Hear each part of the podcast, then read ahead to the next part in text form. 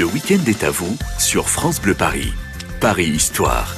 La semaine prochaine aurait dû avoir lieu la 87e édition de la fête des vendanges de Montmartre, un événement annulé pour euh, bah, les raisons que vous devinez. Mais ce dimanche, on a souhaité euh, parler de ces fêtes, de ces vendanges et plus largement de, de ce quartier de Montmartre avec euh, vous, notre invité Maxime Pat. Bonjour Johan. Vous êtes euh, historien et youtubeur. Alors cette fête, elle a été, je crois, créée en, 1934 pour relancer les, vignes euh, à Paris qui avaient disparu. Racontez-nous un petit peu le contexte dans le, lequel ça s'est passé. Oui, alors vous avez complètement raison. Euh, les vignes de Montmartre, eh bien, disparaissent en 1928. Hein. on reviendra peut-être après sur les origines et on relance quatre années après, disons, cette cette mode des vignes sur la butte de Montmartre et donc on refait une, une, une une plantation des vignes et on va lancer dans la foulée pour euh, remettre euh, eh bien euh, en lumière tout cela cette histoire. Eh bien en 1934 on va faire la première fête des vendanges.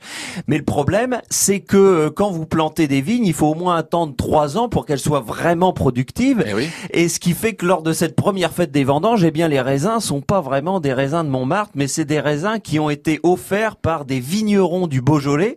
Et donc eh bien la première cuvée qu'on va avoir eh bien lors de cette première fête des vendanges à Montmartre, c'est pas vraiment celle de Montmartre. vous êtes en train de nous dire, Maxime, qu'on a fait les vendanges de Montmartre avec des raisins qui n'étaient pas de Montmartre. Oui, alors même il y avait Fernandel et Mistinguette qui sont les deux premiers parrains de cette de cette fête. C'était euh, c'était les stars de l'époque, les, bah, ga les Gaden Marion Cotillard de, de l'époque. Exactement. En plus, il y avait le président de la République, euh, Albert Lebrun, qui, qui était présent également, et ils vont couper alors le raisin. Et c'est même cela, c'est des grappes de raisin qu'on a été chercher au Halles de Paris euh, pour eh bien euh, ouvrir euh, cette festivité. C'était un peu du bricolage. Ah, là, là, vraiment la première fête, euh, oui, oui. Alors remontons un petit peu plus loin. Avant 1934, faut remonter à quelle époque pour trouver du raisin dans la capitale? Alors les premières sources nous donnent du raisin à l'époque gallo-romaine à l'Antiquité, durant l'Antiquité, mais c'est vraiment au XIIe siècle avec les dames de l'abbaye de Montmartre, eh bien qui vont faire une production, une exploitation puis une production, parce que vous savez comme toutes les abbayes, il y a un fonctionnement autonome et donc il faut avoir des revenus.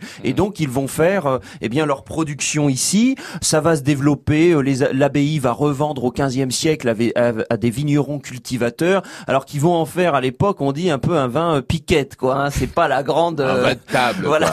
Honorable, mais pas. Faut pas s'extasier dessus. Voilà, exactement. Et si bien d'ailleurs qu'au XVIIe siècle, on a les trois quarts de la butte de Montmartre qui sont occupés par des vignes. Donc c'est difficilement imaginable ça. Ah Donc ben euh, la butte de Montmartre était recouverte de de cèpes, de vignes. Exactement. Et en fait, comment ça s'est passé le fait qu'il y a eu un léger déclin jusqu'à arriver à 1928, on en parlait tout à l'heure, et la disparition, en fait, c'est l'urbanisation de Paris et le fait aussi que Montmartre, qui était une commune autonome avant 1860, est devenu justement à cette date-là, euh, a été annexé par Paris et Paris s'est agrandi, a urbanisé, a occupé les territoires et il fallait effectivement, eh bien, euh, abattre pas mal de vignes sur euh, la butte de Montmartre. En la, fait. la vigne a disparu et donc cette fête des vendanges de Montmartre a permis de, de faire revenir au goût du jour Exactement. Cette, euh, cette vigne. On, on, aurait dû donc célébrer la, la 87e édition euh, cette année. C'est la première fois de l'histoire de, de cette fête que, que, eh bien, il n'y a pas de fête. Euh, justement, je crois que les vendanges de Montmartre, c'est l'un des, des, événements parisiens, l'un des trois événements parisiens les plus fréquentés. Exactement. Le troisième événement, c'est à peu près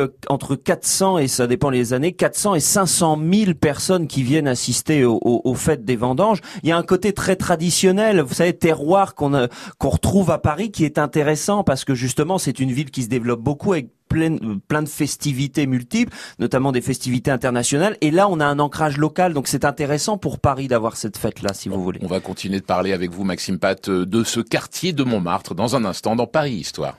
Sur France Bleu Paris, le week-end est à vous. France Bleu. Pendant les vacances, venez découvrir le parc zoologique de Paris et ses espèces fascinantes. Rencontrez girafes, rhinocéros, jaguars, tamanoirs, lamantins et bien d'autres animaux du monde entier. Un voyage exceptionnel au cœur de la nature à vivre en famille. Réservation en ligne conseillée sur parczoologiquedeparis.fr.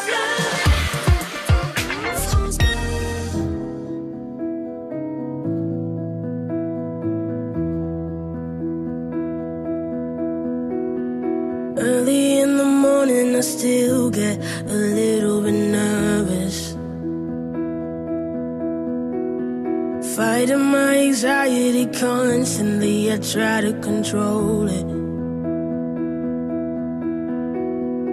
Even when I know it's been forever, I can still feel the spin. Hurts when I remember, and I never wanna feel it again.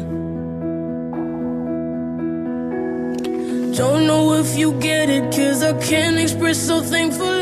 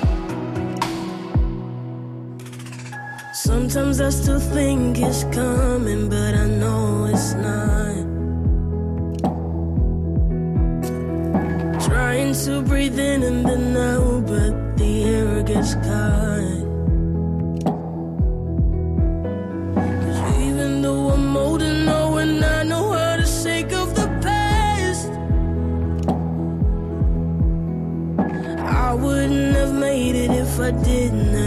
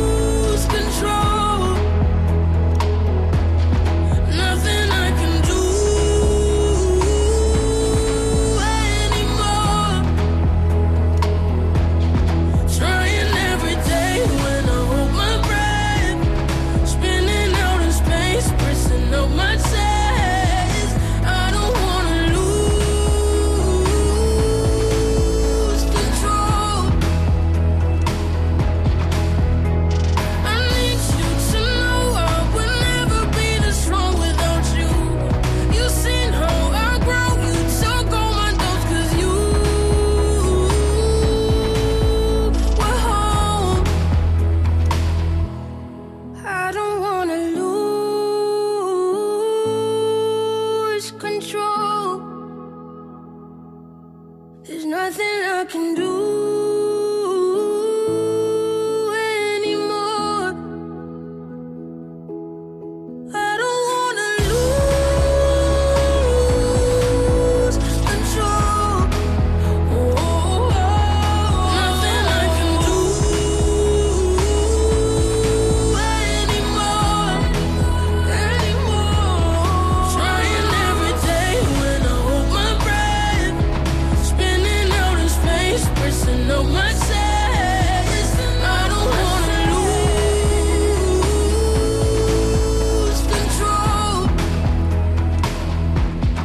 Tout est sous contrôle. C'était Zoé West sur France Bleu Paris. Le week-end est à vous sur France Bleu Paris. Paris Histoire. Et dans le Paris Histoire de ce dimanche matin avec notre invité Maxime Pat, historien et youtubeur, on, se balade à, Montmartre et, quitte à être sur la butte, euh, allons tout en haut découvrir le Sacré-Cœur. Maxime, quand, on la voit, euh, cette basilique, il est difficile de, lui donner un âge finalement, j'ai l'impression. hein. Oui, oui, effectivement, euh, c'est difficile de lui donner un âge, mais c'est un bâtiment relativement récent, hein, puisque la première pierre, la pose de la première pierre, c'est 1875 en fait. Alors c'est venu d'une idée assez euh, originale. Euh, il faut remonter cinq ans avant. C'est le début euh, de la Troisième République, la défaite contre la Prusse, et euh, 1870. Donc c'est l'idée de, de, de Alexandre le Gentil.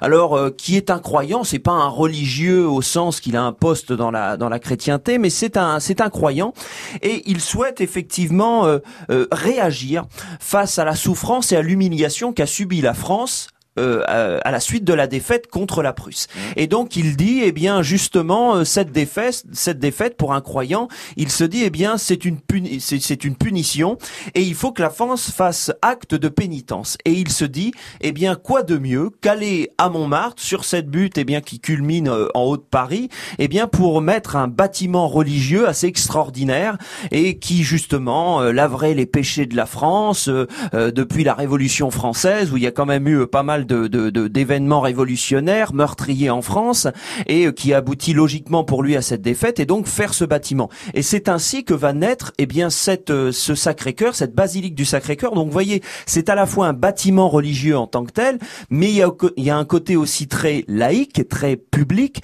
dans le sens où aussi, euh, eh bien, euh, c'est pour euh, rendre hommage à la nation Et ici c'est tout ce qui entière. finalement rend ce, ce bâtiment, ce monument si atypique. Euh, ce ce Sacré-Cœur, il est, il est indissociable de Montmartre. Est-ce que c'est avec lui justement que, que la légende de Montmartre euh, démarre Oui, bien en sûr. quelque sorte Oui, oui, euh, en quelque sorte. Et puis il s'inscrit dans la lignée de Montmartre, de, ce- de son histoire. Il faut savoir que c'est c'est la terre des, des, des premiers martyrs chrétiens. Donc vous voyez, ça s'inscrit déjà dans la base de la base de l'histoire de Montmartre. Tiens, je voudrais qu'on fasse Oui. un, un mot sur la, la pierre avec laquelle cette basilique est, est construite. Elle, elle a des, des propriétés assez surprenantes. Oui, c'est une c'est une pierre de, de, de Seine-et-Marne et en fait c'est une pierre un peu spéciale qu'on a choisie exprès d'ailleurs. Elle est, on dit, euh, auto-régénérescente. Euh, C'est quoi? Eh c'est bah, c'est le fait qu'en fait elle se nettoie toute seule par l'eau de pluie de bien, Paris. faut chez moi ça. Bah, bien. surtout en ce moment, Ouais. c'est parfait. Euh, eh bien, en fait, c'est que avec la pluie, cette pierre blanche, eh bien, sécrète un calcin qui va, euh, un calcin blanc qui va, eh bien, rendre toute la splendeur à la pierre blanche. Alors, bien sûr qu'il y a des campagnes de restauration de temps en temps pour refaire telle ou telle statue, etc. Mais voyez, dans son aspect, c'est pour ça qu'il y a une telle blancheur de la pierre de Sacré-Cœur. La pierre auto-nettoyante du Sacré-Cœur, c'est digne d'une invention du, du téléachat. Vous voyez comment ça se passe le matin dans Paris Histoire. On apprend des choses en se cultivant avec notre invité du, du jour, Maxime Pat, euh, historien, youtubeur. On va continuer de flâner comme ça en montant, descendant la butte Montmartre. Juste après, Simple Minds qui viennent euh, vous dire... euh, Bonne matinée. Qu'est-ce qu'il pourrait vous dire euh, Bon dimanche? Vous avez vu, il pleut derrière la vitre. Il peut dire tout ce qu'il veut, le chanteur de Simple Minds. On l'écoute religieusement. Mandela Day sur France Bleu Paris.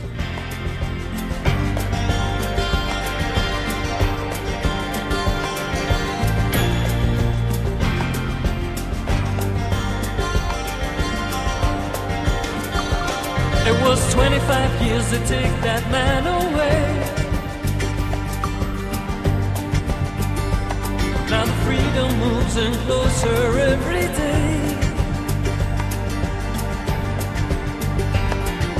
Wipe the tears down from your saddened eyes. They say Mandela's free, so step outside.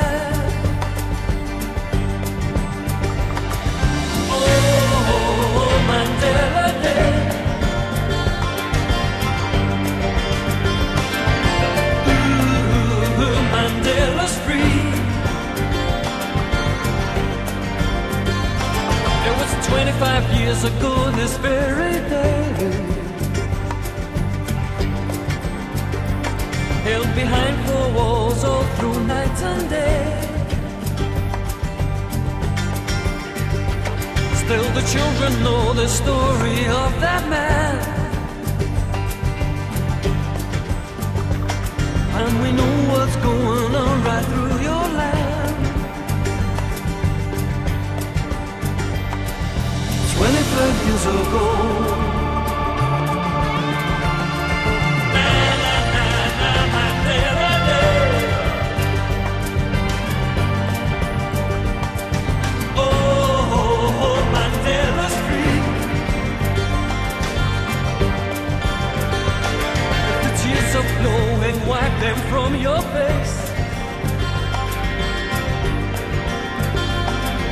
Feel his heartbeat moving deep inside. It was 25 years that took that man away. And now the world came dancing, Nelson Mandela's free.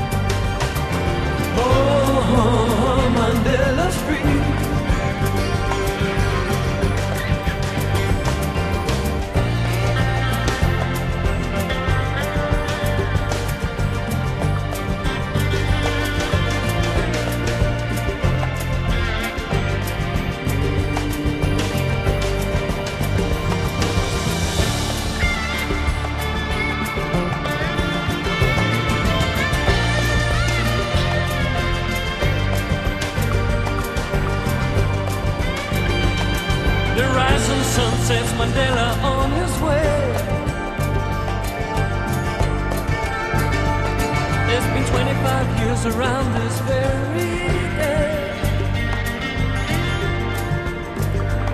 From the one outside to the ones inside, we say,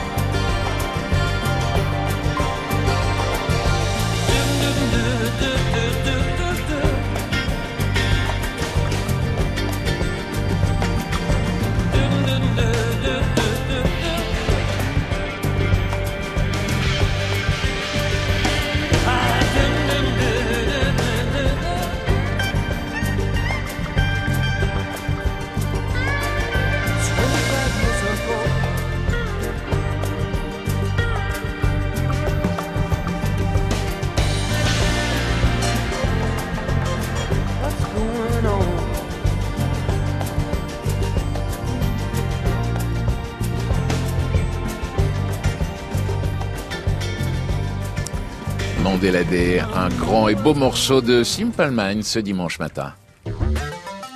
Le week-end est à vous sur France Bleu Paris. Une dernière Paris fois. Histoire. Une dernière fois, on parle avec notre invité Maxime Pat euh, de ce quartier de Montmartre. Il est impossible de, parler de Montmartre sans évoquer certains grands peintres qui euh, sont venus s'y installer. Pourquoi d'ailleurs euh, ont-ils tous décidé de, de venir sur la butte? Bah pour pour pour le cachet de la butte de Montmartre, pour la vie de bohème de de, Montmartre, hein, c'est vraiment ça. Le po- le point de départ vraiment du 19e siècle, c'est 1820. C'est Horace Vernet qui vient s'installer. il s'installe à Montmartre exactement à la chaussée des Martyrs. Et d'ailleurs preuve qu'à l'époque ça commence déjà à se développer, c'est que son voisin c'est Géricault. Alors c'est vrai qu'à l'époque Géricault est pas très connu du grand public, mais c'est quand même celui qui fait le radeau de la Méduse. Hein. Donc autant vous dire que c'est quand même l'œuvre, enfin une œuvre assez fondamentale du 19e siècle. Donc voyez, il, marque le point de départ. Et puis, et puis Van Gogh. Ah bah il y a Van Gogh qui arrive ensuite, oui, le post-impressionnisme. Alors Van Gogh c'est assez intéressant parce que lui, Montmartre, ça va clairement changer sa façon de peindre. C'est-à-dire, vous diriez, euh, dans l'œuvre de Van Gogh, il y a un avant et un après Montmartre? Eh ben oui, bien sûr. Il, il vient des Pays-Bas, hein, c'est un Hollandais, et il a une période, euh, alors on dit toujours, euh, pas un peu sombre, mais disons effectivement dans ses peintures c'est le cas, même euh, c'est beaucoup de nostalgie, vous savez, très enclin à la nostalgie. Et puis quand il arrive à Montmartre, c'est les couleurs, son jaune est beaucoup plus éclatant, le bleu c'est la même chose, et même dans euh, dans ce qu'il va peindre, enfin véritablement, il y a vraiment ce, ce à la rencontre de Montmartre et de ses artistes, il- de ses artistes, il y a une joyeuseté qui se développe, qui se dégage, et de ce fait-là, Van Gogh va vraiment l'utiliser dans ses peintures, euh, et ça va être considérable. Qu'est-ce qu'il inspirait, Van Gogh, quand il peignait Montmartre? Bah, qu'est-ce qui l'a inspiré? C'est les couleurs, c'est les habitants, c'est les habitations si particulières. Encore une fois, on l'a dit tout à l'heure, dans un dans un Paris qui se développe, qui s'urbanise déjà à l'époque, qui euh, s'osmanise avec euh, le baron Haussmann, et euh, Montmartre garde quand même un cachet traditionnel. Et c'est ça qui va inspirer véritablement Van Gogh.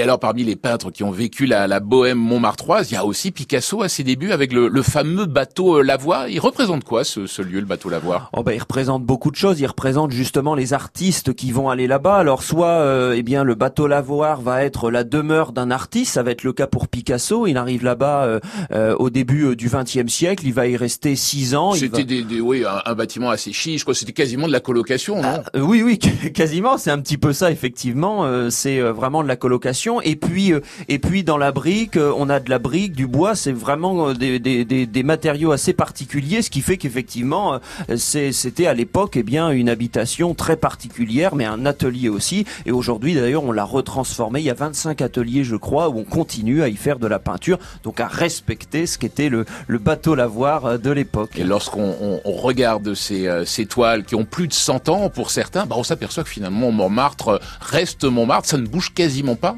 Avec notre plus grand plaisir, bien sûr, et, et- et c'est bien, et j'espère que ça va pouvoir continuer encore quelques années à ne pas bouger justement. C'était notre invité Maxime Pat, historien, prof d'histoire et, et youtubeur pour parler euh, de ce quartier Montmartre dans, dans Paris Histoire. Merci d'être venu Merci Johan, merci à sur vous. France Bleu Paris.